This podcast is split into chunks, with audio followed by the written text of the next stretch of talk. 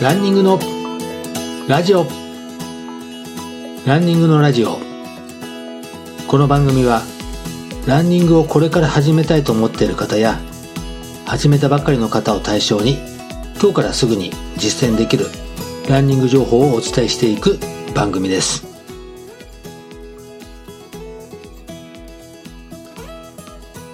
ランニングスクールランスターズの里中博です。皆様いかがお過ごしでしょうか？今回4回目のテーマは目的別ランニングの練習方法です。皆さんは何の目的で走られていますか？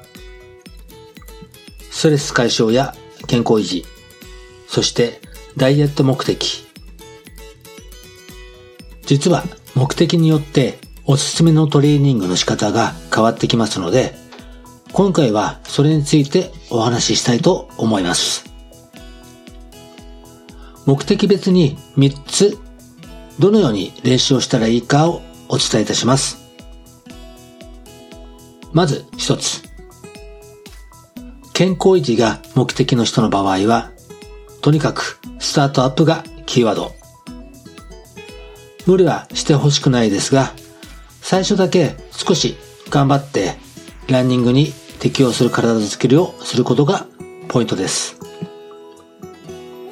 よくどのくらいの距離を走ったらいいのって聞かれますけど、距離よりも何分くらい走るかという時間を決めて走ることをおすすめします。ウォーミングアップ5分間、ランニング20分間、そしてクールダウン15分間。毎日行う必要はありませんが、週3日から4日くらいを目安に自分のペースで走ってみてください。二つ目、ストレス解消の目的の人は、細く長くを大切にしてください。距離や時間よりも気分がスッキリしたかをポイントにしてください。始めたばかりの頃はできる限り毎日走ることがおすすめします。間を空けずに走ることでより体が早く適応していくからです。したがって最初は毎日走るのも丸です。体が慣れてきたら、ランニングの分数を伸ばして、日数を減らしていきましょう。ある程度走りに慣れてきたら、距離やタイムにこだわると、走るのが楽しくなります。ウォームアップ5分間、ランニングとウォーク15分から30分間、そしてクールダウン15分間。その時の、えー、ランニングとウォークは、ランニングが5分間、ウォーキング10分間など、自分のやりやすいペースで組み替えてみるのもいいかもしれません。この場合、無理に行うことはありませんので、だいたい週に1日から2日間のペースで走りましょう。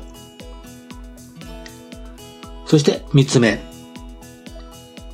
ダイエット目的の方は、体づくりとブレない心を大切にしてほしいので、ウォーミングアップ、アキレス腱伸ばしや足首ストレッチが特に重要になります。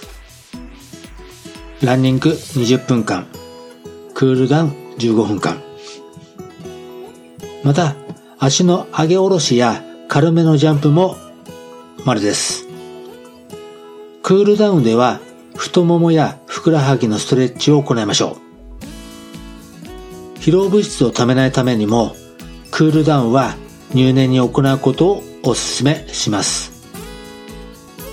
ランニング後のマッサージも有効ですけども、厳しい場合はお風呂を利用しても OK です。湯船に浸かるだけでもマッサージ効果はあります。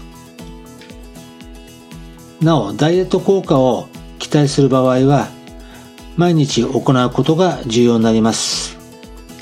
まあ、週に一度の休みは必要ですけども、やる気の出ない時はウォーキングでも OK です。習慣化させることも優先してください。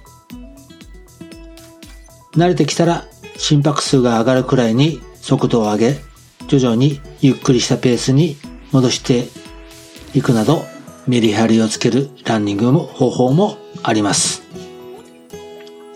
さらに、スクワットなどの筋トレを組み合わせると基礎代謝も上がるので有効です。今回もお聴きいただきありがとうございました。ぜひ番組の感想、ご意見をお聞かせください。番組紹介欄に LINE アットの URL を貼ってありますので、イベント情報や月1回動画配信もしていますので、ぜひ友達登録の方よろしくお願いいたします。それでは良いランニングライフをお過ごしください。里中博でした。